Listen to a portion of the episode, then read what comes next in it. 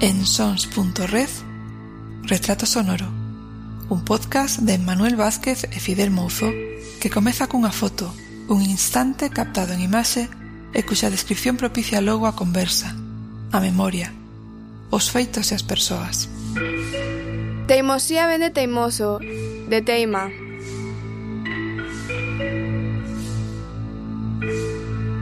Fixemos unha parada en boxes, non digo nada de alguén que fai un podcast sobre Fórmula 1 que, que, que penso que repuxemos ben, comemos ben e bebemos ben, non? Para continuar a conversa aquí ahora pola tarde. Non se queres algo fresco ou tal, vamos ali, vimos unhas cervezas, un, un Perfecto. Ah, okay. Para facer tamén eh, para ir refrescando a voz, non? Sí, claro, O caso é que durante a primeira parte da conversa que fixemos durante a mañá sí. falamos de moitas cousas que agora Emma vai a pasar a detallar sí. porque foron mencionadas como de forma moi esporádica e penso que a xente non foi consciente das cousas que fixeches e que son moi importantes. E son moi importantes mm. polo menos que son cousas que seguramente a maioría da xente recoñeza.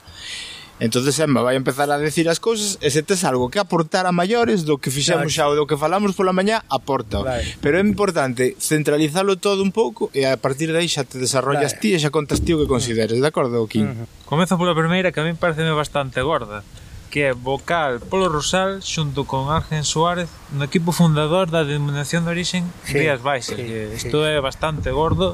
Xa marca Rías Baixas, xa vas por aí e sabes do que estás falando. Pero exactamente eh, cales son os beneficios? Obviamente hainos pero cando un se pon a embarcarse en, precisamente en por que se fai a denominación de orixe Rías Baixas porque algo que falamos no un momento con Jorge que a vez que estuvemos na, con el e é que aquí a xente coñecía estes viños todos porque eran todos albariños. Sí, pero... Pero despois apareceu a un valor añadido foi un pouco o crear a denominación de origen de, de que a denominación de origen para cando o teu viño viaxe que está amparado por unha denominación de origen que supón que hai uns controles que hai eh, sobre que a, a uva eh, eh que sea albarilla, que sea loureira, as Eh, a todas as castas que ampara a denominación de origen que sean controladas e sepamos que se viño feito desas castas eh, en cada bodega eh, se controla os kilos que se entra de Albariño, de Loureira, no caso do Rosal, de Caíño Blanco, eh, de Treixadura, eh, algo algo que me pode quedar aí atrás. Entón, eh, todo hai, hai bodegas que se saliron das denominacións de, de, de, de orixe, como pasou en Rioja, pasou en Rivera, casos anecdóticos, pero que sí que tamén se saliron, consideraron que se non necesitan porque crearon unha marca ou crearon tal, e pois entón non queren estar supeditados aos controles dunha denominación de orixe. Vale, pero... Non hai o caso, pero aquí foi para un pouco que ao principio había, hubo unha guerra moi fuerte porque, por exemplo, había cambados a zona dos Aldes que querían eles facer unha denominación para ali. Entonces, eh, Marisol, que foi a primeira presidenta do Consello Regulador, Marisol Bueno, nos vivimos que fixo un par en que moitos dicían que se había aproveitado porque se tiña a súa adega e tal.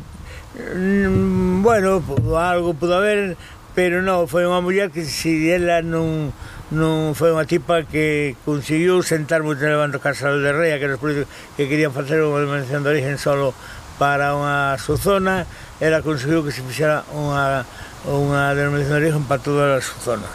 Que entráramos todos. Ahora, eh, se si, si quere, se si o Rosal quere a súa zona formar a súa denominación ou Cambados ou e agora iso xa son outros cantares. Xa. Pero daquela o objetivo era máis ben unificar todas as súas zonas, como claro. así foi. Claro. E, e salíamos só e tal, e bueno, e, pois pues, foi positivo, non?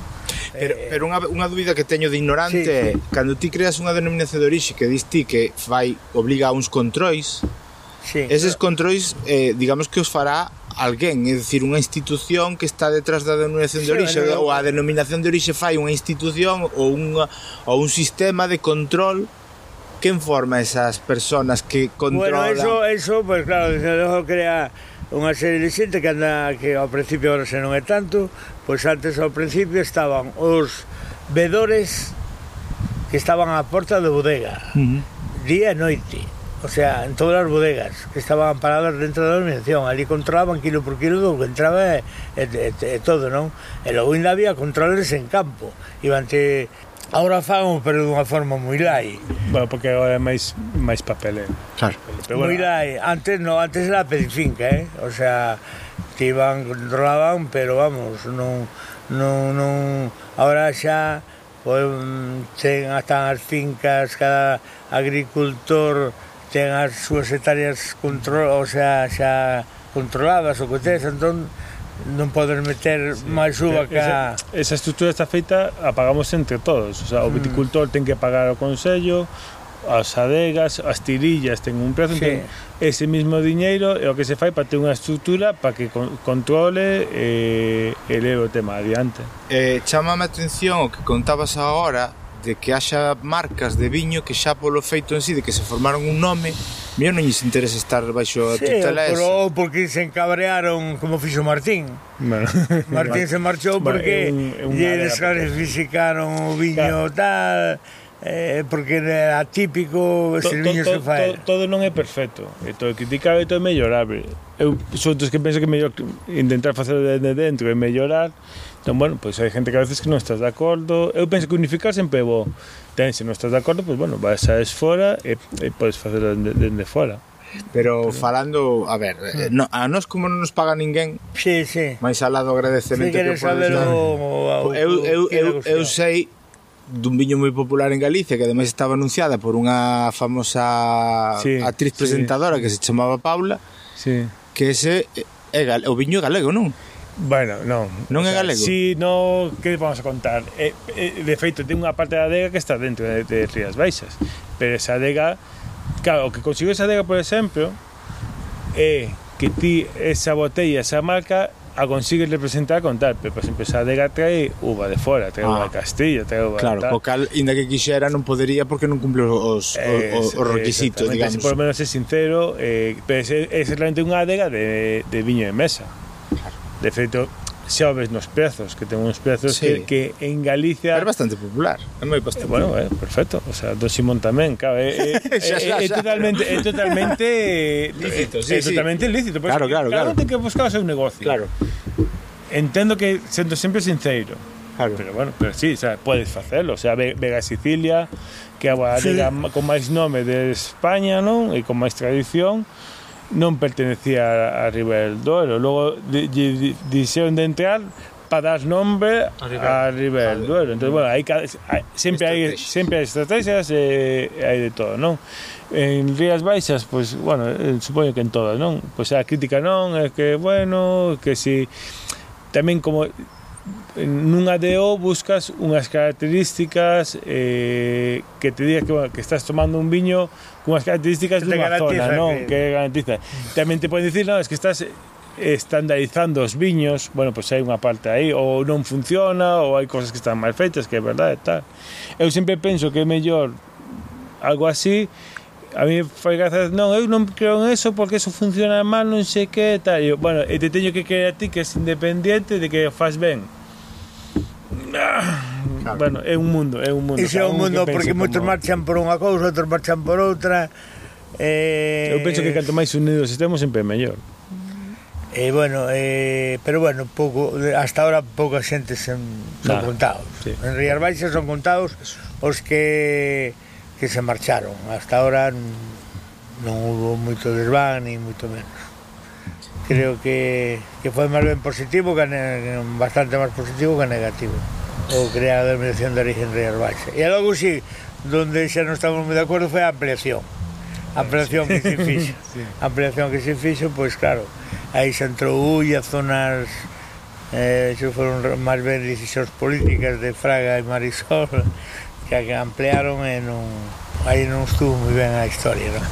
Houve zonas que había que meter como aí, o outra que era a zona de Vilanova, de, de Vilanova e outras zonas onde... Si nos pasa unha cosa curiosa que, mira, somos o único consello regulador que a súa, o seu sitio físico está fora da zona do consello. O sea, nós temos o Consello Regulador en Pontevedra e Pontevedra non pertence a Rías Baixas. Mm. É super curioso, é porque toda a zona de Vilanova, eh, o Morrazo non pertence. Que quixeron dar a Cambaos. En, eh, bueno, en cambio sí que pertence o Ulla, que Ulla, bueno, Santiago de, de Rías Baixas pouco ten. Bueno, hai cousiñas que se podían mellorar, non? Pero bueno. Uh -huh. pero, eh, pero foi moi, moi bo. O que pasou foi moi bo. Uh -huh. Iso sí. foi... Se non aquí era unha desbandada, non? Foi, foi a forma de profesionalizar o tema. Xa. Sí. É certo que ganou un pouco de nome, quero decir que ao final falar dunha denominación de Rías Baixas xa está falando de un de Claro, unhas... que ser Rías Baixas. Claro. E antes vendías Albariño, agora ser máis ben Rías Baixas. Claro. Entón, Pero Albariño pode ser un é de todos. Claro. E, e Rías Baixas é o que está facendo o Consello que empezou a potenciar Rías Baixas. Uh -huh. E con Rías Baixas é o Albariño, non? Pero É que agora, con perdón, un pouco pídenche, en vez de dicirche que era un viño blanco, dame un albariño. Moitas veces. A menos a min a, en Coruña en vez sí, de dir, dame un viño blanco, dame un albariño. Ese, por exemplo, eh, foi un fallo moi grande comercial de Rías Baixas ao principio, que potenciou o albariño. Claro. E non, tiña que potenciar as Rías Baixas, porque eso é un, é un lío que a maior que lle pasa a todo o mundo. Ti non pides un tempranillo que a uva, ti pides un Rioja ti pides un ribeiro, non a treixadura, que, que é a, sí. a variedade principal. Sí. Aquí a xente non pedía un Rías baixas, pedía un albariño. Claro. E o hostelero, que ten que ser o profesional, que te ten que vender eso, aínda se fai líos con esas cousas. Entón, foi un problema comercial en Rías Baixas. Logo se cabrearon porque levaban o albariño para o Ribeiro, para Saca, para Cataluña. E querían defender, non, non, non, unha variedade, ti a levas e plantas onde queiras. Se a verás se te sae ben, se te sae mal. Pero as variedades son variedades hai que defender a zona coas súas variedades, o seu clima e as súas características. Pois sí, eso así, nos estuvemos a punto de un tinglado de carallo en Aro, montaron 200 hectáreas de albariño, en Aro, eh? Cando foi con Paco, mm. cando era, fixamos, que era, fixamos unha selección clonal eh, de albariño, que foi a primeira que se fixo, eh, uma, fomos ao Marcel que pateamos para buscar os clones e tal, e logo este viño probou uno, eh, e, e logo, é verdade, levou as plantas nais, levou unas para, para, para Almunia, para Zaragoza, entón ali un tipo con moita pasta, ali as plantas nais estaban ali, os clones e tal, Entón empezou a facer viño daquelas plantas. E claro, o viño non tiña era albariño todo, pero non tiña nada que ver con non tiña acidez, era un viño moi moi rico, moi pero non tiña nada que ver co viño do noso. Non entón o probou ali un tipo e empeñou dixe, "Paco, me tienes que hacer 200 hectáreas deste viño. Llámalo lo que quieras, albariño tal, pero la selección esta tamén la quero comprar." Entón, Paco me chamou aquí, mira aquí este detalle. Isto hai aquí uno que quere y tal, entonces dice yo para así falando tal, dice Paco, mira, dile que, que se valore la selección coronal y entramos en el proyecto nosotros parte proporcionalmente a lo que se valore y tal. Y entonces yo comentó a este, ¿no? A mí me conocía porque estuviera ahí Entonces, nada, ir aquí en el gallego que no hay, no hay problema ninguno, valoramos si entráis aquí con nosotros en la tal. Bueno, entonces Paco me chamou, díxeme, ¿quién está aceptado? Vamos a ver cómo valoramos la selección y tal. logo ia a empresa familiar levaron ao Consello de Familia de empresa tal. e os fillos, claro asustaronse 200 hectáreas dun viño que non se non era moi rico, pois ¿verdad? pero eh, non eran bodegueros, non tiñan bodega, non tiñan nada, non? Era que tiñan moita pasta, eso sí. Entonces, esto dice, bueno, papá, 20 hectáreas, sí, pero 200 pues pois no queréis 200, o sea, aquí o se hace 200 o no se hace nada. Entón, non, pero, tal, Pero que fixo el? Colleu, bueno, pois pues agora me vas a plantar paco a ver si isto me lo tiran tamén. Me vas a hacer 200 hectáreas de tempranillo, garnache, non sei, non sei cuántas, non? E aí os vídeos non foron capaces de tal, e fixo aquela. E aos tres anos saliu unha produción ali, e vendeu, comprou aquilo en bodegas Bilbaína, uva máis pagada de aro. Era con fertirrigación aos tres anos. Pero cual era o rollo del? Porque en todas as historias de, de, que, os, que os viños vos son o de, o de cepas vellas, non? Entón, el quería demostrar que os viños grandes, os viños cando están no mellor, eh, son, non é de cepas vellas, é de cepas novas. La naturaleza dá como unha mujer da os hijos a los 20 años, non a los 50. E la naturaleza, unha manzana un tal, cando dá buena tal, é senta, non? Bueno, entón, eh, o viño era espectacular, era... Bueno, aquilo, aquilo pasou controles eh, organolécticos, pero e tal, porque a plantación era de tres anos. E dicía yo, Paco, pero non conseguistes que los libros abren que los vinos son de, los, de las cepas de tres años. Quen tira iso? Quen tira iso para baixo? O sea, pero eh, é verdad que era, hostia, era un E é verdad, porque a, as cepas bellas dan un bon, porque porque dan cuatro racimos. E entonces o que é, o pouco que dan é bo. Ora, unha cepa nova ben equilibrada, ben abonada, tal, iso ten unha sangre, iso saca gloria tens que equilibrarla tamén, porque me acorda a mí que foi eu alá no, no terceiro ano e di que ven acá que vamos a, a en el, vamos a tirar uva era no envero, antes cando empeza a madurar é cando hai que tirar a uva, ¿no? Aquilo que daba máis uva no chan que quedaban as cepas, pero aquilo que quedou aquilo era aquilo era gloria. E, eh, era a meta del, dice que tal. Eso foi, eh, pero claro, o viño non, o albariño non tiña nada que ver con este, non, eh, o sea, Ah, o clima, a terra é totalmente diferente. Despois tamén teño por aquí socio fundador de Terras Gauda, que é un viño moi conocido. Sí, sí en Galicia e en todos lados, en todos lados por onde vayas. É casi como falábamos ti máis eu, non? Unha, unha, como identificar un coche Volkswagen ou un coche mm. de tal. É, eh, é unha marca popular, unha marca que recoñece todo o mundo. O, o, o, o, o que e fixo se marca en, en nada. En nada, foi rápido. En nada, foi... foi, foi, foi e, empezamos a bodega, a bodega era nunha, nunha, nunha, nunha era ali naquilo do son se vai para pa arriba por Filtro Santo na de Abel e, e, tiña ali montado un, un chove de ferreiro. Era a mitad da nave usábamos na nosa outra el. Tiña ferros e nós por un lado entón dicían así hostia, vai a imaxe que landes beben a estes todos viñan bueno, os de repeñen hasta viñan e eu salía ali a enseñarlle onde tiñamos o vinho nun chove de ferros aquilo un cristo tal eh, nin imagen, nin bodegas, hai que fer unha bodega para dar imagen, hai que tal, hai que cual...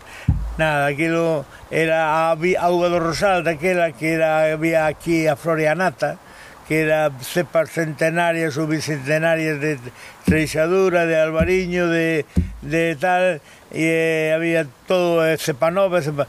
e fixo, un, saliu un viños que aquilo era hostia, uh -huh. un viños que que bueno, e logo sal, saliu no momento exacto, cando ainda non había nada. Claro. Estaba Martín Codas e pouco máis. Sí, entón pero... naceu no momento, hoxe, hoxe non se diría así tan rápido ni moito menos. Xa. Foi no momento aquel de que empezaba a riar baixas prácticamente e saliu no momento eh, no, no momento tras. Eh, eh, tal, non había eh, bueno, se empezou rapidamente a ao principio uns problemillas pero logo saliu, saliu como entero aquí. Saliu como entero. E, can, eh, supoño que cando unha, unha marca sí. se recoñece, é eh, tan popular, claro, hai moitísima demanda, sí. que supoño que haberá que cubrir de alguna maneira. entonces como se arranxa? Porque o que unha das cousas que me queda claro falando con Jorge, falando sí. contigo hoxe é que para certos viños hai que ter non hai que ter, a ver, me, me explico. Cada zona, cada mm, viña cada ten as súas peculiaridades. Entón, eh. cando ten que vender moitas botellas de viño, supoño que hai que buscar unha cosa uh -huh. de estabilidade. Moita estabilidade, moita uva de, de moitos sitios, supoño, non? Entonces hai que buscar un equilibrio entre as diferentes zonas desde que veña o viño, non? Ou como é a historia, porque hai que traballar un pouco eso para igualar é que salga un viño Homogéneo, que todo sí, o mundo busca. O, sí, sí, o, debe, o ideal que sea a adega ou as marcas sean homogéneas, claro, sí. Claro, pero sí. eso é fácil sí. de conseguir. Bueno, eh, o, o viño que se facía era da do rosal, daquela. Cando empezamos era... Eh, logo foise crecendo na medida da demanda. Xa. Foise crecendo que se... Eh, empezamos con a valía eh, e, e terra gauda. O sea, mm. a valía e o albariño, terra gauda e a mezcla que o, de, o, o que vende ao terra gauda. Sí. Que a, a albariño queño e, e loureira e é algo de trexadura que tamén leo.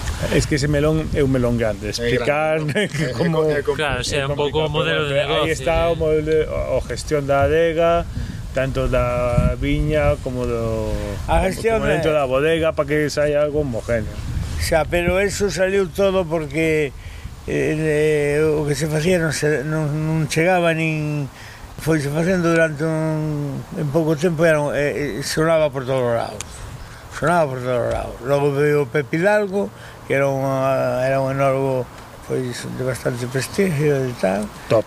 Eh, eh, eh, eh, eh, entonces, pois, eh, eh, o sea, terras Logo, claro, cando nació hubo moitos problemas económicos, hubo moitas cousas, iso non vamos falar, porque, xa. cuidado, que hai veces que as zozobras que hai no, no camiño son hostias. Xa, xa, xa. xa. Sí, que cuidado, eh, cuidado, quero cuidado.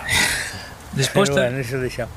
Teño por aquí tamén que fundaches Torroxal, que ten a particularidade que é un, un tinto autóctono sí. daqui do Baixo Di, do Baixo Miño, tamén na denominación sí, Rías eh, Baixas. Sí, sí, denominación Rías Baixas, sí. Claro, que a Rías Baixas está cargada de, de, de blanco. Sí, e nos daquela, cando te dije, pero como vos tanto aquí o tinto, vos montar un, un tinto, cando aquí non damos feito co albariño que se vende de puta madre, estándonos a meter a crear case ao principio con, con 30 hectáreas de entrada, non? Eh, pois nós, pois, eh, eh, o máis enrique era o que, o que marcábamos o territorio. eh, e nos metemos, pois claro, nun sitio espectacular, aquilo é unha, unha alzada, aquelas plantacións. E, e logo foi moi innovadora. A plantación non creía en nada naire, que quería, porque foi moi innovadora porque dicíamos un portugués o de, o de, o de Braga o, o, o que estaba frente da, da, da, da, da oficina de, de extensión agraria opa, eu só acredito nisto cando vexo Hugo aquí porque a plantación era un monte e que nós chegamos ali e tiña só era toxo, non? E desbrozámola, sacamos todo, pero non lle tocamos a terra para nada Entonces o que fixemos foi a línea de plantación, isto rajámola con reperas de ancho, e logo tuxemos, metemos, compramos borralla lá en, en Ferrol e metemos de ceniza. A borralla moi boa pata, non? E logo encalamos moi suave porque tiñamos medo porque o toxe é unha leguminosa é unha leguminosa moi potente de, eh, eh, o sea, das máis potentes mm, que fija e enriquece os chans Pois os teas galegos son moi ricos porque o toxo é un enriquecedor leguminoso moi potente, fija moito nitrógeno, e aparte de fijarnos no nitrógeno, emparábanos as terras, se matamos o toxo de repente, eh, porque entón encalábamos moi lentamente, metíamos 300 eh, por medio porque unha vez o pH da este suba de, de, de eh, nin asomarse a 5, ao toxo desaparece todo. Entón nós aí fomos tanteando tal, e vivía vivía a viña vivía o toxo. Nós desbrozábamos ao toxo, non? Entonces, claro, aquilo eh, dicía, cando se fai unha plantación hai que facer unha boa roturación para que as raíces despois eh, se movan ben e que fagan ben e tal. Entón aquilo non era entendido, non? Pero como vemos sempre que se andamos innovando e mirando cousas, nós aquilo fixámoslo porque se, se, se tíamos detrás as pruebas que habíamos feito, non? Porque nós, cando estábamos fendo o Tarragó, observábamos que as plantas boas estaban alrededor da plantación donde non se había abonado, non se había feito casi nada. entonces eh, dixamos, me cago, sería isto, temos que fazer unha prueba a ver que pasa con isto. Entón collemos alá, lano, metémonos a monte, de, e ali non tiña acceso, e fomos eu máis el con a desbrozadora, desbrozamos e algo plantamos as plantas. Levamos un tractor que tiñamos pequeno con a reja atrás e plantámonos ali, non? Entonces, isto, ali as plantas tiraban que era unha maravilla, non? Porque, eh, que pasa? Eh, eh, o terreno axúdate moito Era terreno de esquisto, deste esquisto de pizarra, non? Mm. Entón, a través de miles de anos A materia orgánica, os almos fúlmicos e fúm Métense, vanse metendo, vanse colando Entón, as raíces por esas brechas Metíanse como balas, eh? Entón miramos a viña, parecía que tiña regadío, parecía que era hostia, non? Entonces nós eh, dixemos, me cago en Dios, a próxima plantación que vayamos vamos a facer sin roturar o terreno para nada e vamos a encarar algo moi pouco e logo fomos incorporando así abonos superficiales, fomos pouco a pouco, tal, non? Entonces, cando chegaban aí onde se tropezaban, viñeron os da Universidade de Lugo, me conocían varios, e algúns atreveron a dicirme ali, que, que non fixera aquilo, que aquilo que iba a ser. E logo mandaron, el dixía, Juanilla, farai con King, que se vai a meter en un tingrado, que iso non ten futuro. Pero como van a caer as raíces meterse por medio daquelas pedras e tal e cual, eh, esas cousas, non? E, eh, e, eh, entón aí é onde se perdía o personal, non? Entonces, que pasa? Un monte ah, de, de esquisto, de, de, de pizarra de, de terorada que xa está moi tal, Ese terreno ten unha capelidade, unha forma de que está chovendo e a agua se percola todo. Os, os abonos pasaba o mismo. Ti metías, por exemplo, un, cualquier NPK, cualquier tal, e como non había rompido a estrutura do suelo, eh, cando rompes ti, por iso eu tocar a terra me reventa, porque ao mellor ti para organizarse ton terreno, esa, esa oxigenación, esa capilaridade para que eh, entre, eh, para que haxa vida, eh, os microorganismos, a vida bacteriana se desarrolle, se ese, ese, ese terreno aplastas, que o aplastan no momento que empezas a andar a rotular e a andar con tractores por encima e tal, iso toda esa capacidade, esa riqueza que ten un suelo, a fodes toda. E ou empezas a andar agua por riba, a levarte terra, e, e far dun terreno fértil, ou convirtes árido. O converso, porque logo pa, ese terreno para volverse a, a recuperar, iso é, é, son palabras maiores, non? E nunca se tocou hasta ahora, que os lobos outros non tocaron nunca no terreno tamén, porque, claro, miraron a nosa lección, miraron Carcepas ali, era hostia, e eh, tal. entonces nin os da Universidade de Lugo, nin os que, que, a os que viñan aquí, porque oíren falar no tinglao, entón viñeron a ver a historia, como era iso, unha plantación feita desa maneira, e tal, bueno emitíamos o Polsen en pizarra en, en, en pizarra, desa pizarra que vive, con un taladro Hilton, emitíamoslo E eh, a, a, ali era un castañal, aquilo maduraba, porque o Polsen é moi potente, pero como non metas nun terreno que o amarres, xa, iso non, eh, xa a floración tira con todo, pinta hoxe só hai tempo, non? Bueno, dali a tres anos viñeron os portugueses pero el veo o, o Garrido tamén pero o Garrido quería, o Garrido eh, falando con nós e tal eh, tal, pero cando chegou ali o portugués eh, estaba a viña aquilo, eh, no terceiro ano xa estaba aquilo aqueles cachos, aquilo todo non? e ele dixo o portugués opa, você podía decirme o segredo disto isto pa, eu a verdade que isto entón Digo, oh, non hai que ser dos veña comigo que llevo dixer como o segredo disto. Non collemos unha laya e digo, suba por aquí polo monte para arriba. Cando te vai a cagar no este comigo. Vai a fui un subir a la por... xa non daba subilo. Ala por unha por unha por unha das filas máis máis pendientes. E dixo, agora vou pasar a sabelo, pero vai te gustar un pouco. entón, cando chegamos alá, a alá e fixe unha caricata E cando estábamos así como a 30 centímetros ao menos, dixen eu Produguer, a rodilla en terra, dixen eu, meta a man aí debaixo. E tu a man, e claro, como o, o, o suelo non se había tocado non el, Cando villa a máquina de... que era unha máquina de 200 cabalos rotulando, flotaba ali enriba.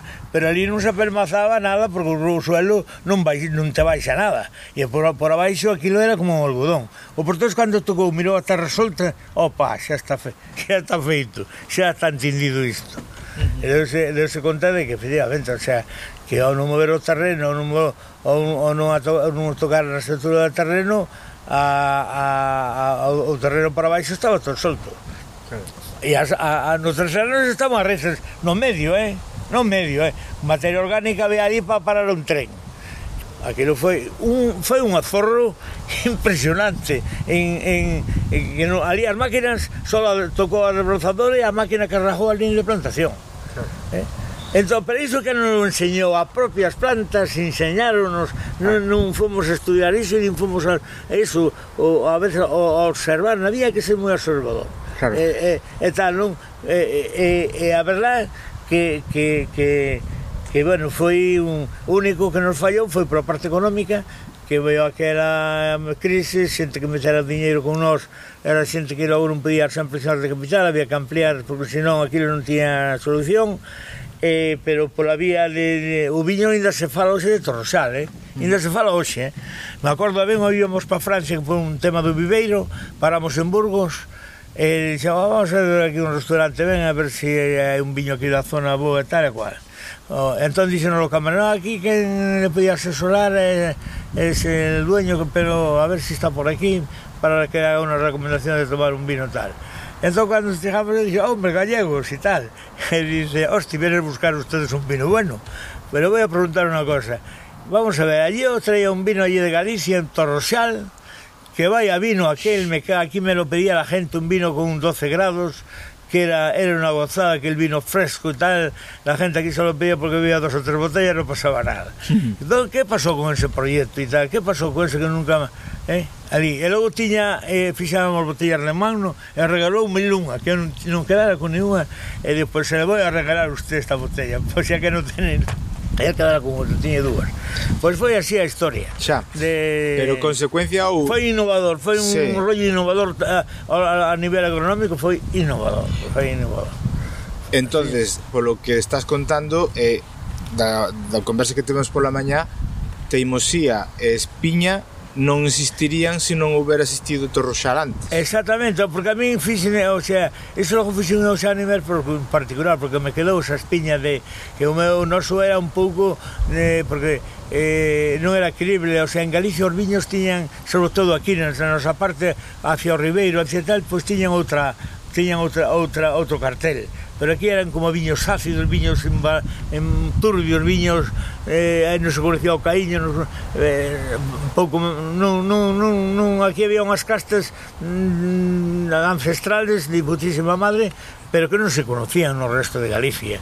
Uh -huh. O caíño tinto podíase conocer algo, pero moi pouco.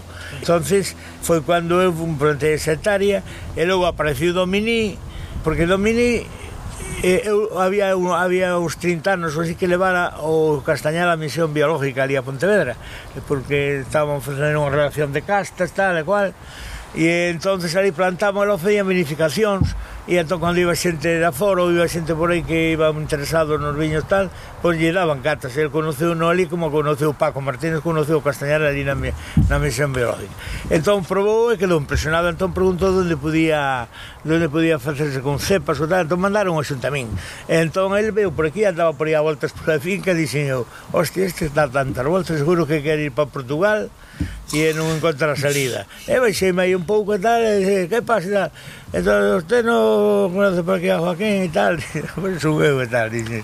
Entón, ele, eh, empezamos a falar e tal, entón, eu lle dixen a ele, mira, eh, estamos falando, eu, estou aquí con un pequeno proxecto de os autóctonos aquí, de Castañal e tal, entón, entón, ao final, me, non dixo el, tú estarías disposto a colaborar, co, colaborar juntos en hacer un algo e tal, eh, dixen oh, eu, sí, hombre, eu estou aberto a, aquí a, a ver que o, o podemos salir sacar. E logo, pois, eh, isto fixamos unha pequena sociedade que non está ahora aí, aí empezamos a facer viño. E, e por iso está aí no mercado e non está aí hoxe.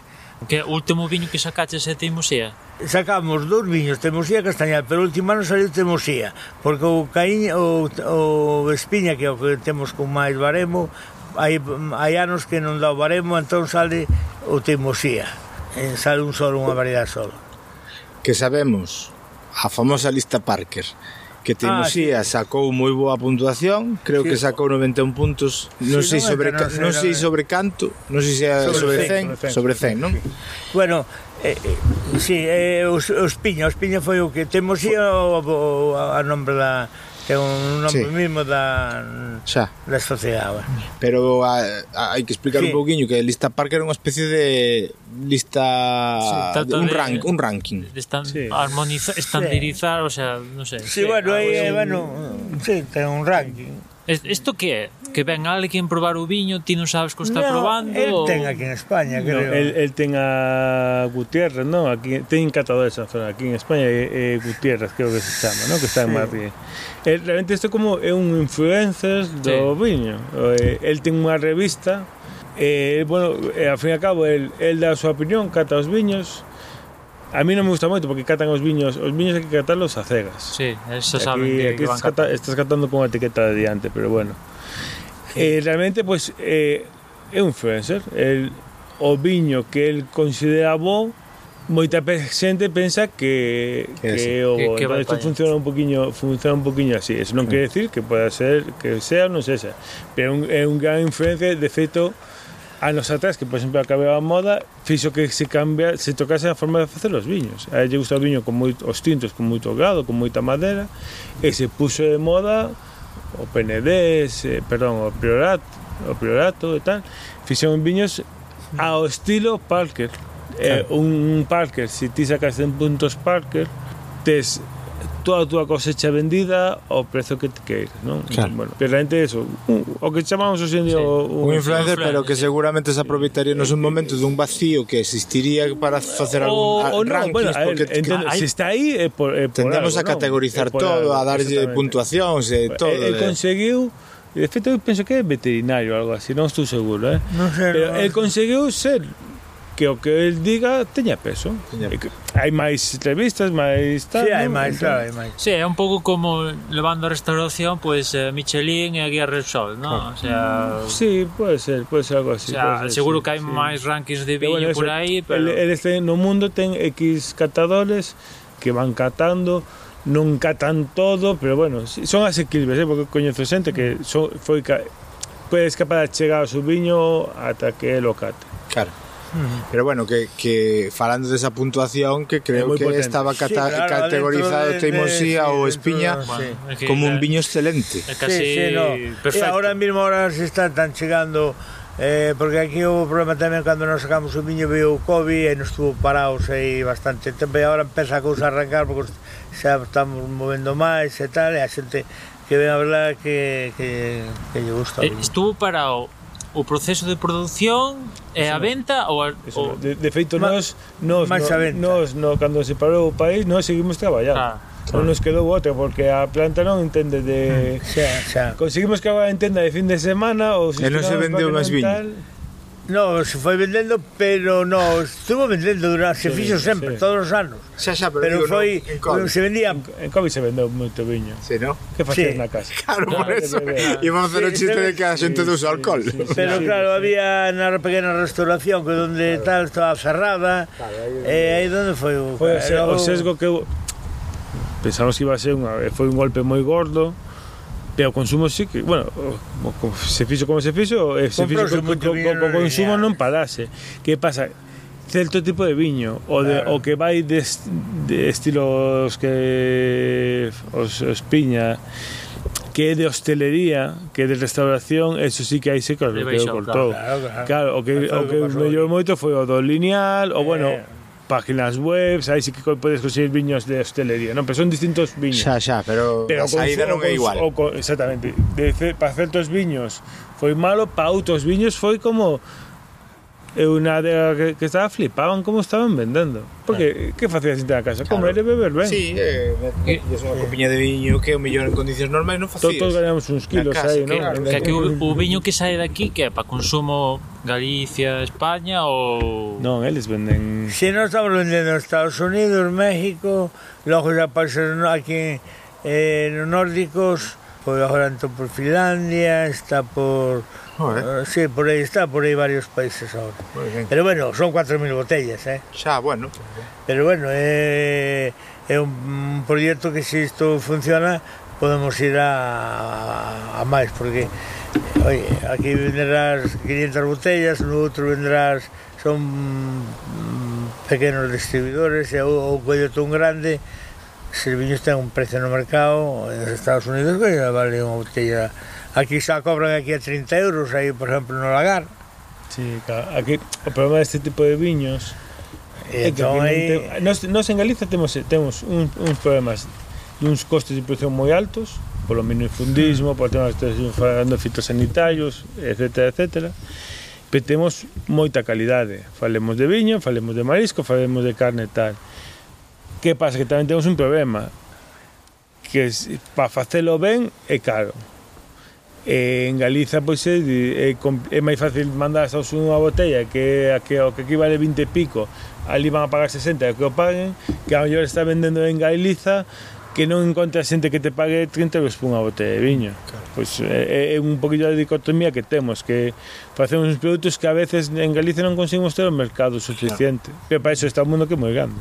Despois tamén teño por aquí outra fundación, a de Viñas e Terras do Pazo, que tamén son bastante coñecidas.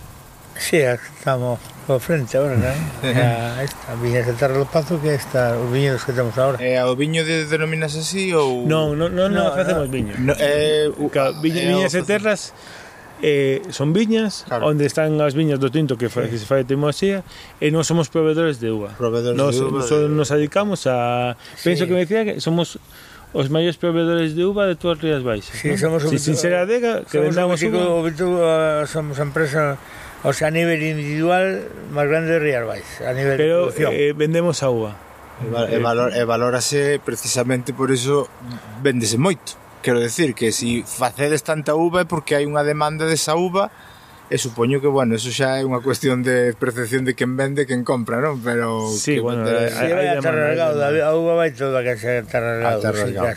A uva en bruto, en bruto. No, no es, eh, eh, é, é, sí. é unha gozada. Eu sea, acostumbrado a traballar en adegas e como a vendime ao o seguinte proceso para o facer viño, para facer o podesto nos chegamos, vendimamos, o deixamos na adega, e o, o noso negocio acabou aí. Uh-huh. Interesante. Algo bastante gordo tamén para acabar esta pequena lista que é fundación de Pazo Valdomiño, que é unha das maiores destilerías de, de Galicia.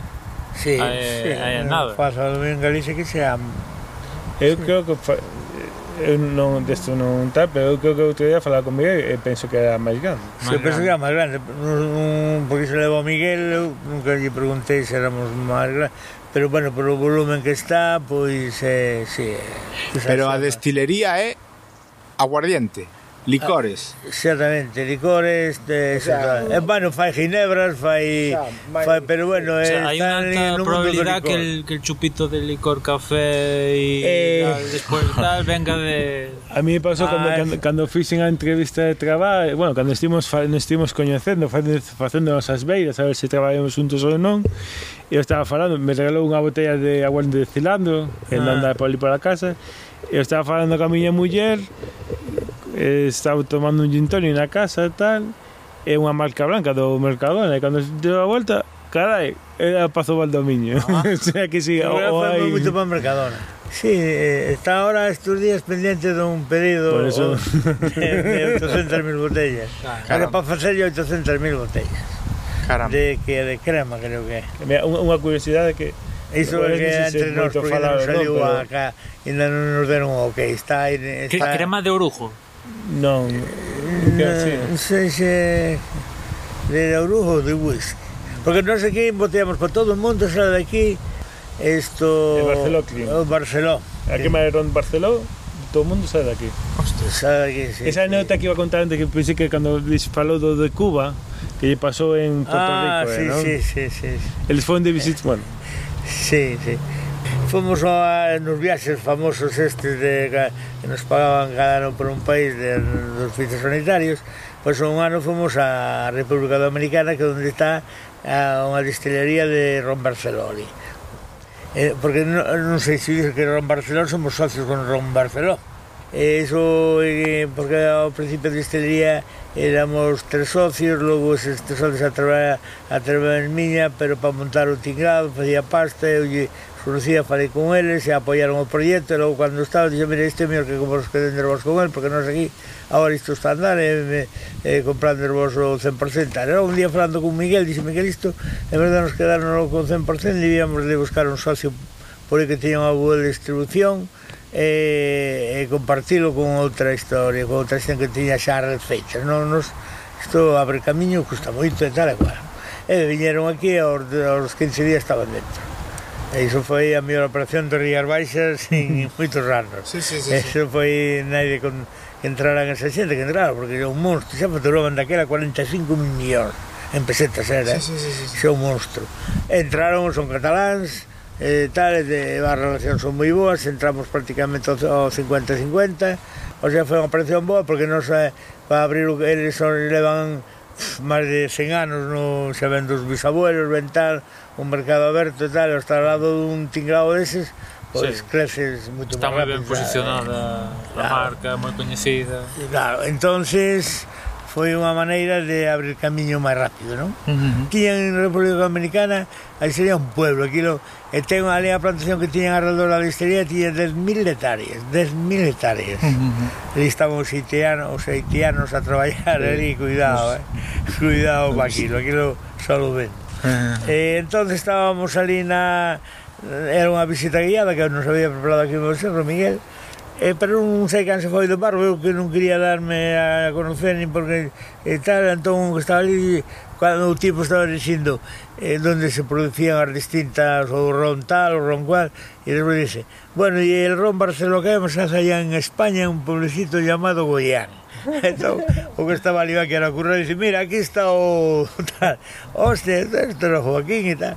Entonces, pois pues, sí, tal, joder, digo usted algo e tal.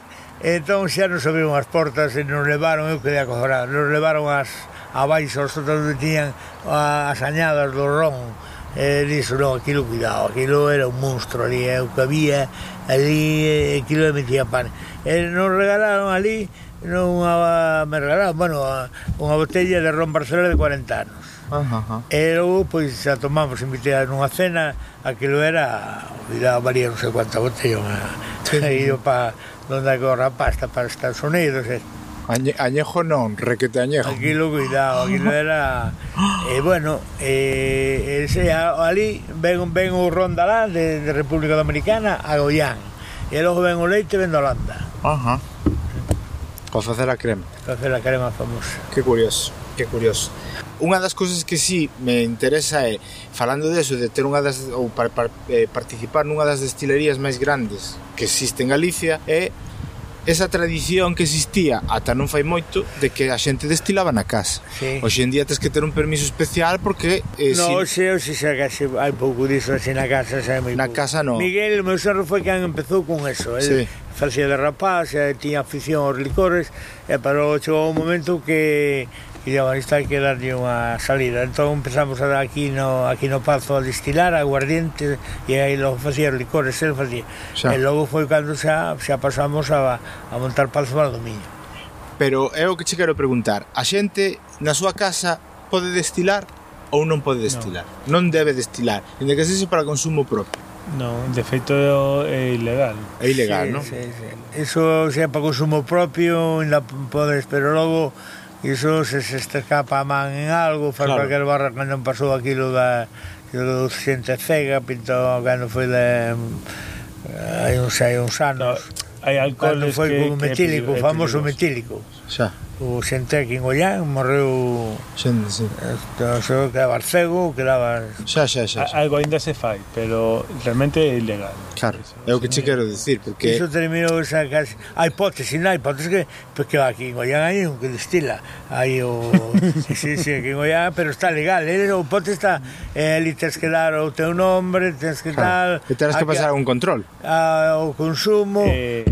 E pagar. Non sei, é pagar, claro hai que pagar. Pero, pero é certo que en tempos de posguerra ou en época franquista, que, bueno, mentras comíamos falamos do tema dos guardias civiles que controlaban moito, sí.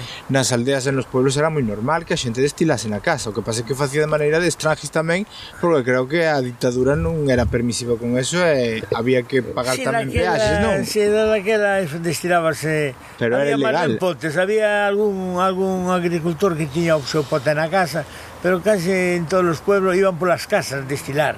Os, pote, os poteiros pues, iban casa por casa, iban iba, en plan itinerante. Sí, como iban os, os paragüeros aqueles eh, eh. a rechar as eh, costas. os zapateiros tamén, Exactamente.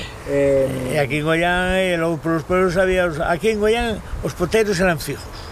Tiñan fijo, aquí por estar xa Tomiño e iban polos pueblos. Vale. Polas casas, bueno. Eh, eh imos a finalizar sí, xa co tema sí. este dos viños sí. e de todo porque se non podemos estar aquí ata mañán, estamos moi ben, pero eso estáme recordando que o que estás contando agora con respecto a xente que se podía quedar cega e tal, unha conversa que tivemos contigo sobre Barrantes. Mm, sí, eh. e é que eu recordo na miña infancia acompañar os meus maiores, os meus mm. tíos, os meus pais, cando iban por aí e tal, e unha das aficións que había era cando íbamos a un restaurante, unha taberna, que había un carteliño que sempre ponía hai vino de Barrantes.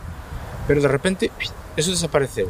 Mm, sí. A Jorge xa me apuntou cousas, estaría ben que completases un pouquiño en canto a ver o que di King sobre o te particular, pero claro, eh, a min extrañou, me dixen yo a Jorge, dixen, que, que pasou co Barrantes? Porque antes había Barrantes en todas as tabernas. Hai vino de Barrantes.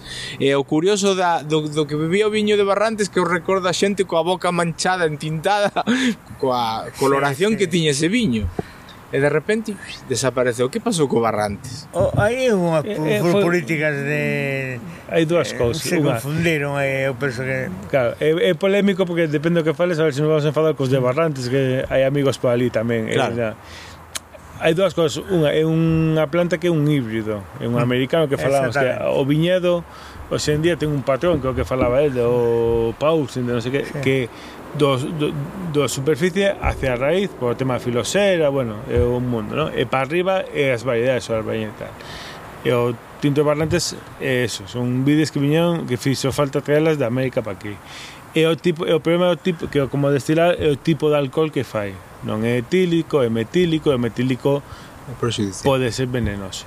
Okay. Entón, por unha parte, non é bo porque pode ser malo para a salud, Logo, como arrendemos outra cousa, que se pa, no seu día se subvencionou para que arrincasen e plantasen pois estos arroños. Sí. Tanto, moi, moita xente tamén cobrou el, el Co cobrou non arrancou. Eh, eh Pero un tema que pode ser, que non digo que sexa sempre, pero é un problema de perigos de, de, de, saúde. de saúde, que é o tema de destilar tamén na casa sen saber moi ben o que estás a facer. Claro, porque ademais era un viño que era digamos, Chegou un pouco fora do circuito comercial. Bueno, hasta, regular. hasta Fainada se sigue, bueno, ahora se chama a festa do tinto, pero hasta Fainada eh, o, o Barrante está prohibido, en Barrantes, a la de Cambao, se facía a festa do, do sí. tinto de bar, eh, bueno, se facía claro. unha festa de algo que estaba prohibido.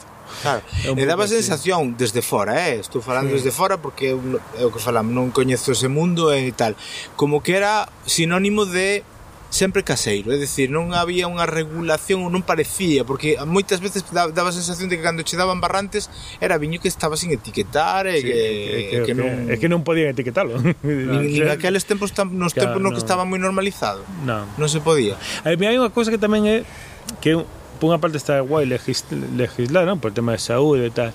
A mí voto un pouco de menos tamén esa cosa de, bueno, pois pues, o aguardente que antes te ibas a un restaurante o chupito era eh, sin mm. etiqueta e había viño sin etiqueta entón está ben legislar tamén perde un poquinho cultura.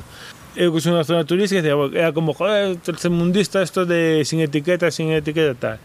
Eu traballei en, en Londres e nas guías te poñan se consigues ir a un sitio onde hai whisky casero pois claro, porque sí. ali se fai whisky entón é normal tamén da cultura pois que, que, sí. que se faga. Entón, é un tema polémico porque, bueno, joder, eh, vale que está ben legislar, pero por outra parte é cultura. Eh, claro.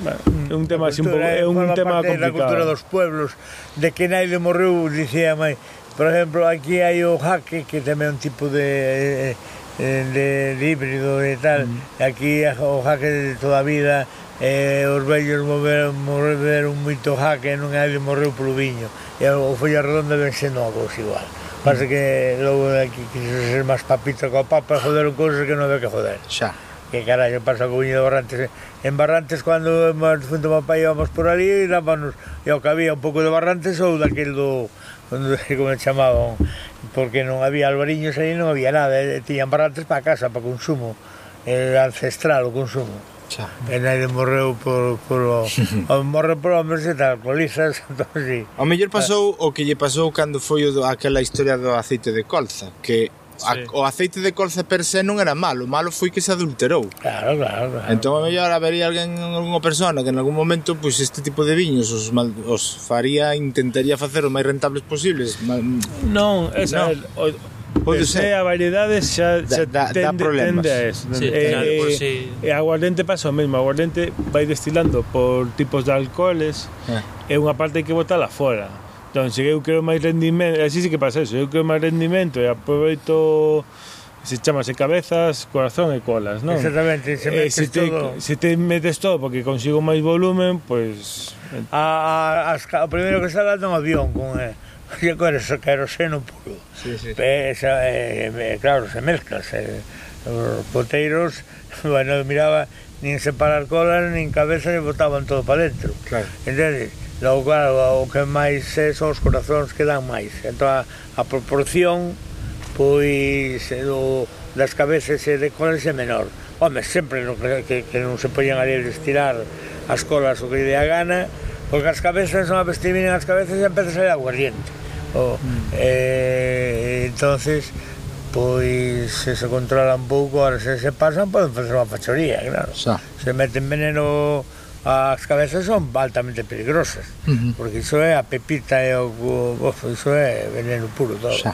Por, por o que levamos falado imagino unha resposta pero vou polo facer porque seguro que escoitastes isto de que os gandeiros na televisión que queixase de que lle compran a leite por 4 pesetas 4 céntimos a hora sí. e despois no lineal o brick está multiplicado por non sei, 5, 10 ou máis. Ou máis. Isto no viño, polo que que levamos feito, O sea, non ten nada que ver, non? Non, non, non, eu penso que é o mesmo.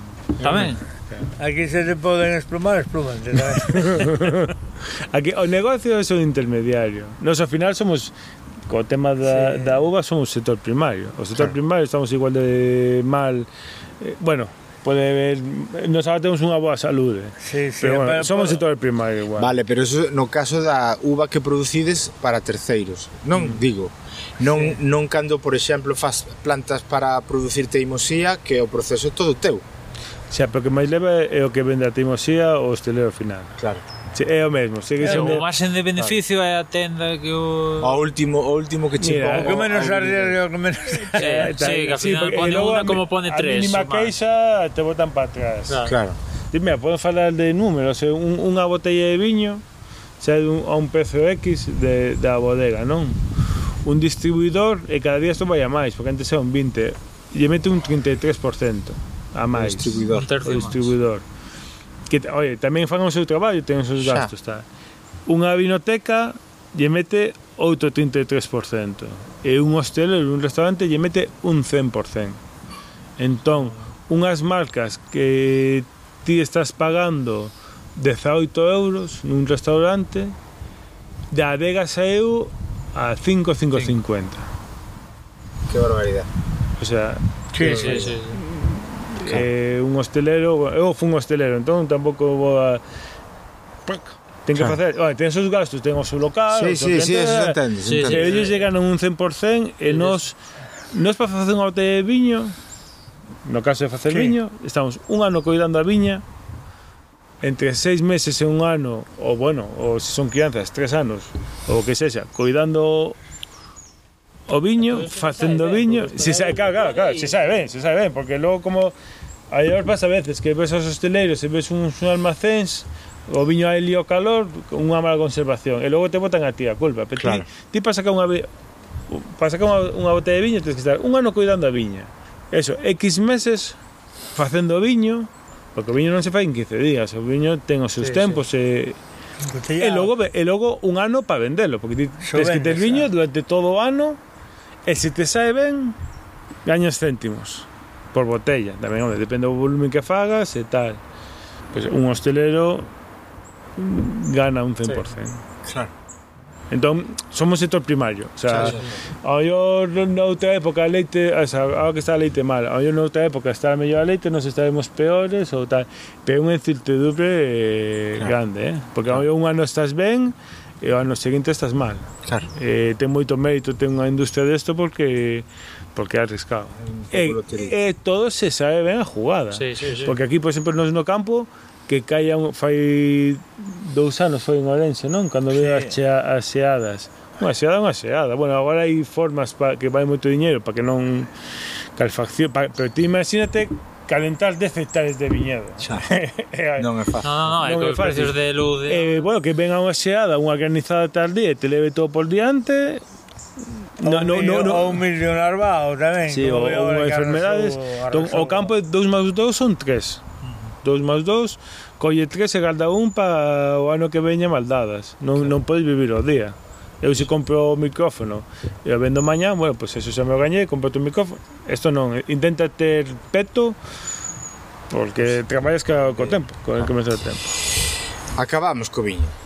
Bueno, a mellor volve a salir eh, con outras cousas e outras situacións. Temos xa acabamos, non? Temos ida, sí, xa. xa, xa eu penso que bueno, se falamos. Sí. Xa, ah, ainda hai botella, xa alguén quere timosía pode comprar. ainda hai algún, ainda hai. Ai, bueno, eu terei que... Pro... Xa, me, xa me entrou a curiosidade. Quedan, quedamos pendentes con esta xente de para mandarlle unhas botellas para que... Ah, vale. eu este sin sentir... No, no, no. Eh, non as teño aquí porque están nun, ahora están nun almacén aí centralizadas. Non vou a poñer... Vais, a, vais a probar, eh? Non me vou a poñer aquí a ah, exixir... Algo a probar. Eh, pero... Oye, sí. a mí, a mí fixeches má ganas, cosas como son. Eh, pero sí podemos seguir falando un pouquiño do tema agrario e sí. é aguacates.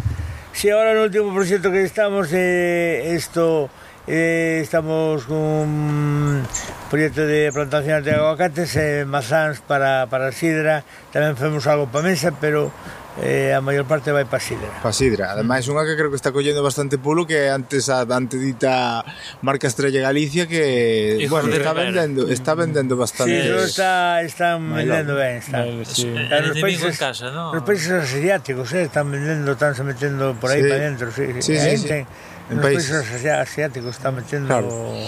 pero mm, pero que che iba a decir eu con respecto ao aguacate o aguacate mm. eu a visión que teño claro eh, aguacate guacamole guacamole centro eh, norteamérica México Centroamérica todo ese sí. rollo claro a quen se lle ocurriu dicir hai que probar aquí e sembrar o aguacate fuches tío que sí, dixaches vamos, vamos a ver, probar vamos a ver como de, por onde va a historia a historia ven que aquí a migración a América xa moitos anos, pois os emigrantes tuxeron ali había aguacate, ali o probaban e logo dixen, hostia, isto se cedera lá e tal, entón traían a semente lá, traían a pepita do aguacate sí. e logo pois collían aquí e a metían na terra e salía un aguacate. Que pasa? Se ti metes o aguacate directo da pepita tarda tan mellor oito anos en darte. Oh. Sete, oito eh, darte. Se ese aguacate, cando é a planta así pequeniña, enxertas, pois os dous anos xa pode ter aguacates. Onda? Sí. Eu recordo, eh, perdona, que sí. a, as nosas fillas, as dúas, sí. sempre, como un proxecto desta da escola, era sembrar un, mm. un, un oso de aguacate pinchando con palillos sí. e deixando a mitade sumerxida en auga para que lle saíse a raíz eh. a partir de chegaba a 60 centímetros aquelo, aquelo xa non pasaba de aí. A la iba no, claro, planta... Claro, que eh, pasar a terra. Pero pasábamos a terra, non había maneira de que eso me darase. Sí. Claro, era na casa, eh. Era nun piso, o sea, que eso tiña poucos pisos. Supoño que sería influencia deso. Pero o, o, o vou meterlo directamente na terra. Na terra. Metelo na terra e salde xa, salde, che ben. Se está na agua, mellor non tal, se a raíz chega un momento que non ten nidificación e, e se pasma e morre. Pero cando falas de inxerto, sobre que planta? Porque sobre, inxerto... sobre o mesma, a, a mesma planta... A mesma xa, med, sí, xa medrada, non? Sí, podes, poder facelo. Ah. Logo, ahora, xa no mundo do acate crearon crearon porta insertos como na viña, o sea, eh, porta insertos X, importa tal. Logo tamén o están facendo por in vitro. O aguacate tamén o están facendo por in vitro, non por multiplicación celular. Uh -huh. eh, están facendo os clonales, xa, de selección clonal tamén, para, para é moito máis caro. Uh -huh. A unha planta vale un huevo. Uh -huh. eh, o sea que os, de, os clonales, pois, ten unha produción máis en todos os anos como na viña pasa unha, unha planta clonada sempre te dá que está máis tal. E ese aguacate onde vai? Eh, eh, eh, eh, mercado nacional? Si, sí, sí, mercado non sei que... Non sei que... Só facen ecológico a diferencia en kilos é dun euro. Ajá, ajá. Eh, aquí o facer ecológico non é tan difícil, non? Porque uh -huh. de momento aquí o tempo teremos plagas e teremos tal, non? De momento ainda non hai problema de tanto de plaga, non? Que pasa? Que sacas en, en ecológico o sacalo para arriba non, porque non podes abonar eh, o que queres, non podes eh, as unidades por exemplo, de nitrógeno e tal, non podes meter... Sí, non podes pasar, está máis eh, controlado. Está, está controlado, non? Como a viña, máis ou menos. Entonces eh, tardas máis en entrar en producción. Pero eh, entras antes, pero logo o outro entrar despois, pois o beneficio é maior e tal. Pero eu se, eu se plantara unha, unha plantación ofrecería convencional. Sí. E logo pasaría, pasaría ao ecológico cando estuvera xa en consolidado. Onde, vende, onde eso? Ah, o mercado, o mercado, bo, o mercado están os e peleanse todos por aguacate, todos por aguacate. E, e pa en ecológico igual se pelean igual. É para probar, eh, porque é distinto. O aguacate aquí é distinto ao que distinto, sí. sí. Eu o aguacate coñecín. Hostia, o aguacate aquí é unha pasada. Eh. Sí. Eh. É que é, é, é moi é moi gaso, é unha é unha pasada. É unha pasada. Unha pasada. É unha planta, xa, unha xa... fruta moi moi apreciada porque creo que ten unhas propiedades moi boas, sí, moi aquí aquí somos deste rincón, ten a influencia do Atlántico, mar, tal e é, é un ten unha unha textura, unhas aromas, un, bueno, é unha pasada, eh. Xa, xa, xa, xa. Quedas emplazados a probalo. E, que, Ahora non hai en este momento. Que eh, eh, é, é, mantequilla. Claro, é máis gas, é moito vegetal, pero é moito máis gaso. Claro. Pero aguacate, sí, sí, bueno, sí, agora sí. sí que se pode comprarse aguacate bo e tal. Xa pero é outro, é outro nivel, é outro rollo. Si, sí, logo que venda fora, se venda América, vende por aí, pois os coñen xa verdes, eh, claro, eh, unha fruta, e agora colledo unha, un aguacate aquí do árbol, claro. eso, cuidado. Ahora se vamos aos aguacates, sí que se podía encontrar algún por aí perdido, pero costa encontrarlo porque cando se pañan como unha fruta tan tal é difícil que algo que atrás. Claro. Sí, porque además estropearse, madura moi moi rápido, non? É unha fruta metes que... con fruita eh, mm, eh, a ventaja que ten unha das grandes ventajas do aguacate que non é unha fruta porque me pode ser unha pavía, un melocotón que chega a que momento hai que sacalo, non. Dura un ano no árbol. Ah, sí. Ah. Un ano, eh? O sea que ti tes ese de dice, bueno, non o meto no porque non hai precio.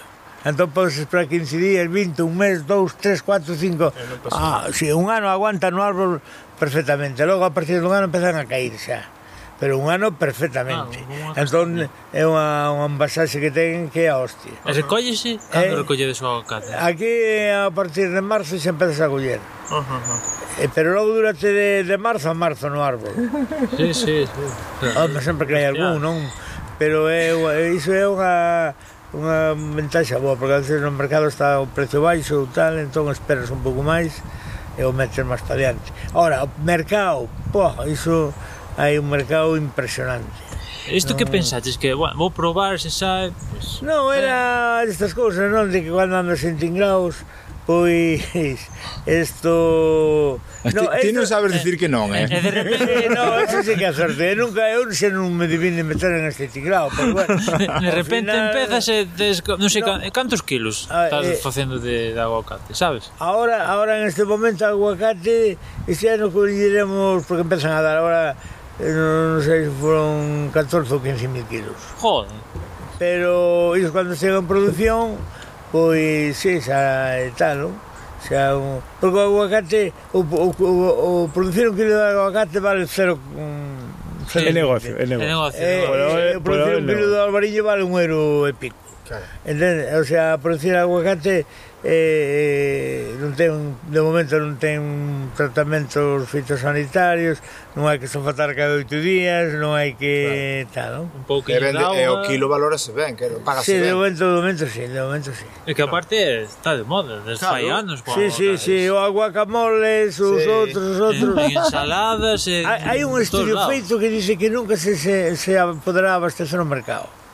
Porque, claro, o aguacate non se dan todos os lados.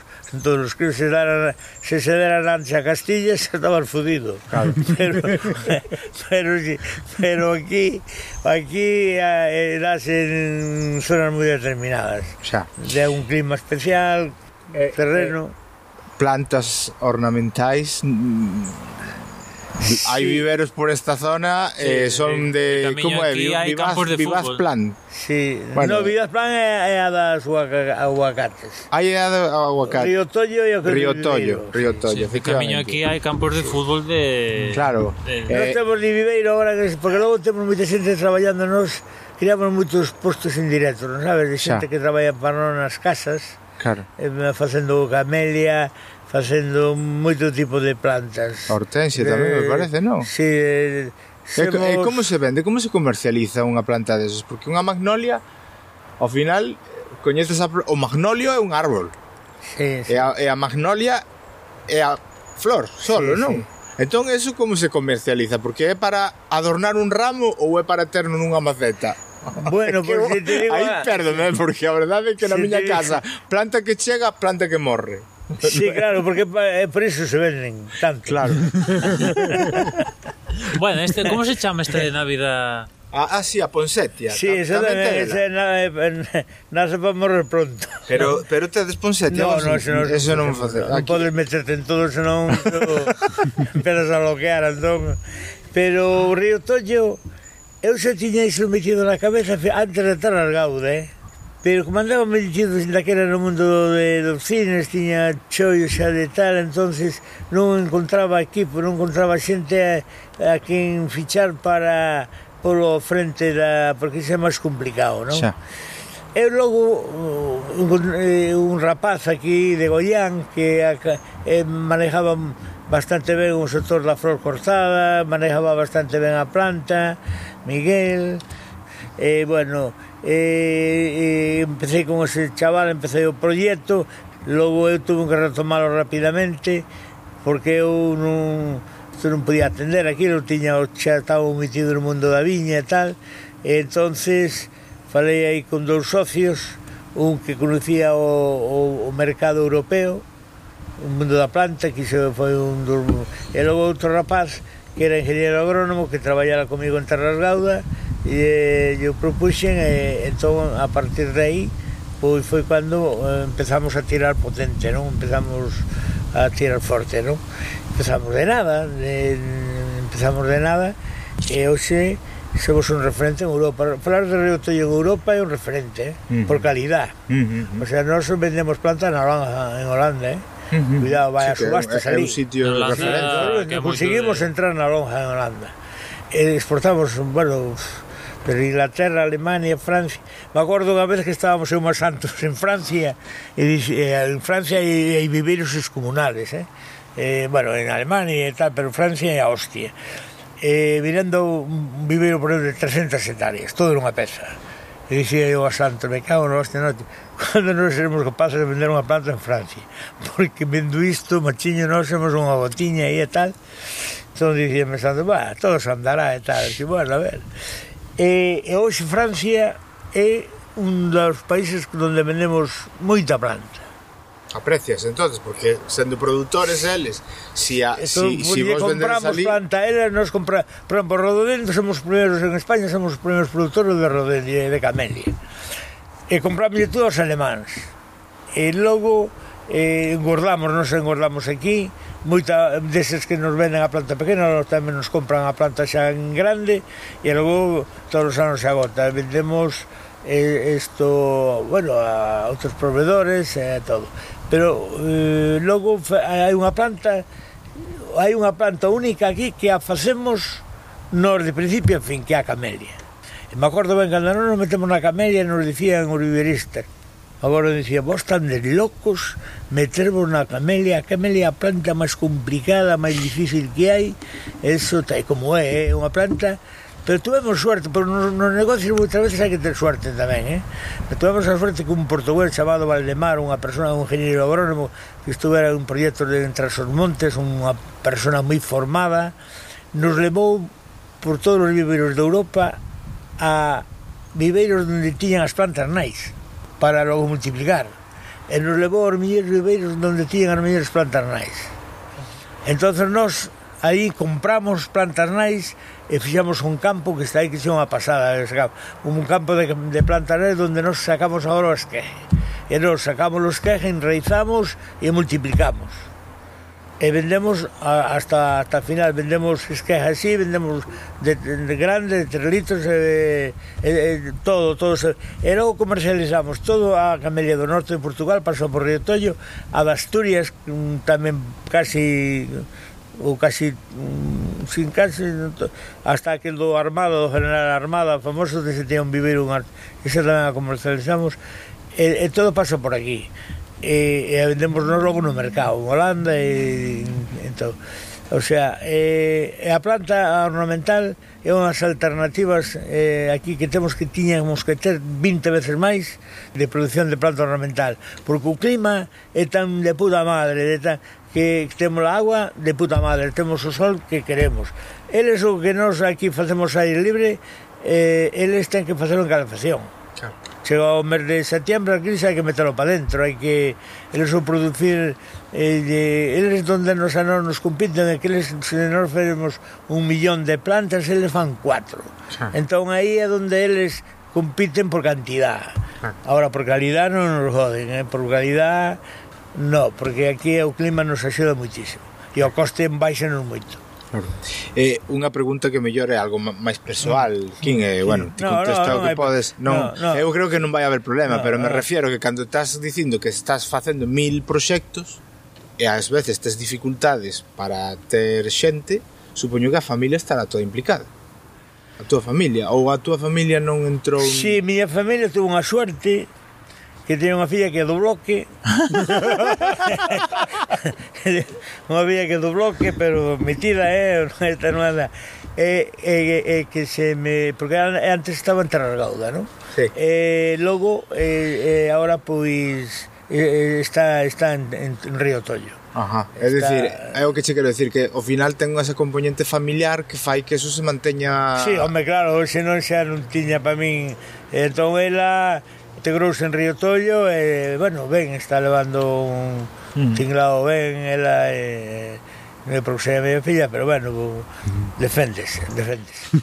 Río Tollo ten 140 personas agora neste momento, cuidado, é eh, unha empresa grande. Eh, unha empresa Eh, sí. que eh, vivo aquí xa que, non queda moito. Que, que, que nun pobo como este claro. axuda moito a, fi, a fixar persoal. Que que estades facendo máis sitio para meter sí, sí. máis... Se nós tuveramos ese terreno, porque aquí, claro, onde estamos, pois para expansionarse eh, te, porque xa temos eh, non está en esa zona temos outro vivero arriba, outro que acabamos agora de comprar eh, ta, está espartido en, en tres zonas sí. e logo, e logo a xente que traballa non xente xente que fai nos planta, non? Para, para nós, máis contentos todos, toda claro. a xente está contenta. Pero isto é moi importante o que estabas dicindo, non, Jorge? Sobre a defijación de, person claro. de, de personal no que se podería considerar as zonas rurales despobladas ou que están perdendo, como é a España vaciada, a España vaciada. a despoblación rural foi a ruína des, os países hoxe de renda per cápita tal son os países pequenos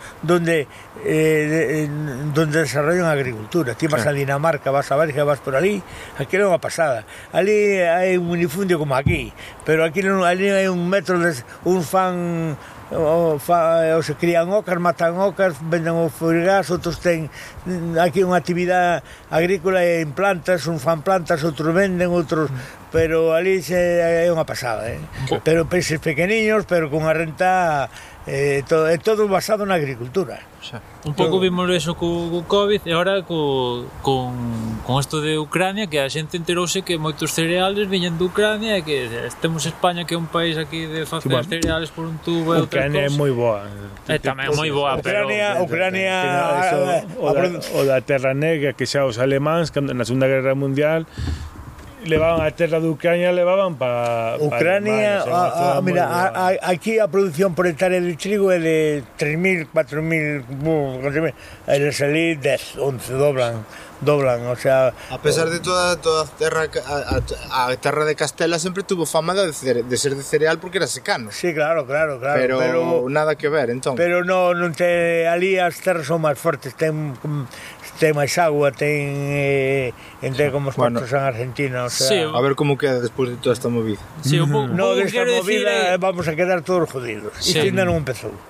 E iso como non se pare, iso, bueno, eu non fai falta falar mm, mm, tampouco como a vos entender poucas palabras, porque mirando isto, isto que, que fin, que salida vai a ter iso? Claro. Dios mío, che, é decir, e a guerra con Europa. Aquí non podemos esperar a que haxa un bando ganador, habería que cortalo de antes. É dicir, sí, sí, sí, aquí, decir... aquí non vai haber ganador, como claro. sea tal, aquí vais a chegar que, o, o, que, no, a, a, o que nos está explicando. No, no, isto está isto é unha locura, o sea, vai, un día levantámonos por a mañá e nos encontramos co, co que non está escrito. Isto, isto, vamos, carallo, a ver, hostia, que iremos máis. Ahora, mira, cortan o trigo outra vez. Xa, eh, en tal, os países de África se cagan a hostia. Eh, en Rusia están a, a, sea, o sea, Occidente está facendo algo que, que isto tiñan que porse ao carro e parar eso dunha puta vez, por ben da humanidade. Xa. Senón, o Putin non vai a perder isto. No, Só se foden o noite para mañán e a única saída é o sacan... Pero o mellor que ven detrás ainda porque non se sabe. Como sempre decimos, se chegamos a este punto, somos guiadiños e temos que despedir este episodio da cepa a bodega con King Álvarez e Jorge Marcote. Este teimosía ben de teimoso, de teima, que nos presentou Rosalía ao principio. O seguinte será o último episodio, o número 4 desta eh, serial con King Álvarez, que penso vai ser moi divertido, penso que descubriredes a un King empresario fora do mundo do agro, das outras profesións que tivo e sobre todo escoitaredes unha anécdota que mm, vámola deixar aí para que vos faga a gana pero podo vos decir que meditamos moito a súa publicación. E non vou decir nada máis porque teredes que escoitalo no episodio 4 da Cepa a Bodega con King Álvarez e Jorge Marcote.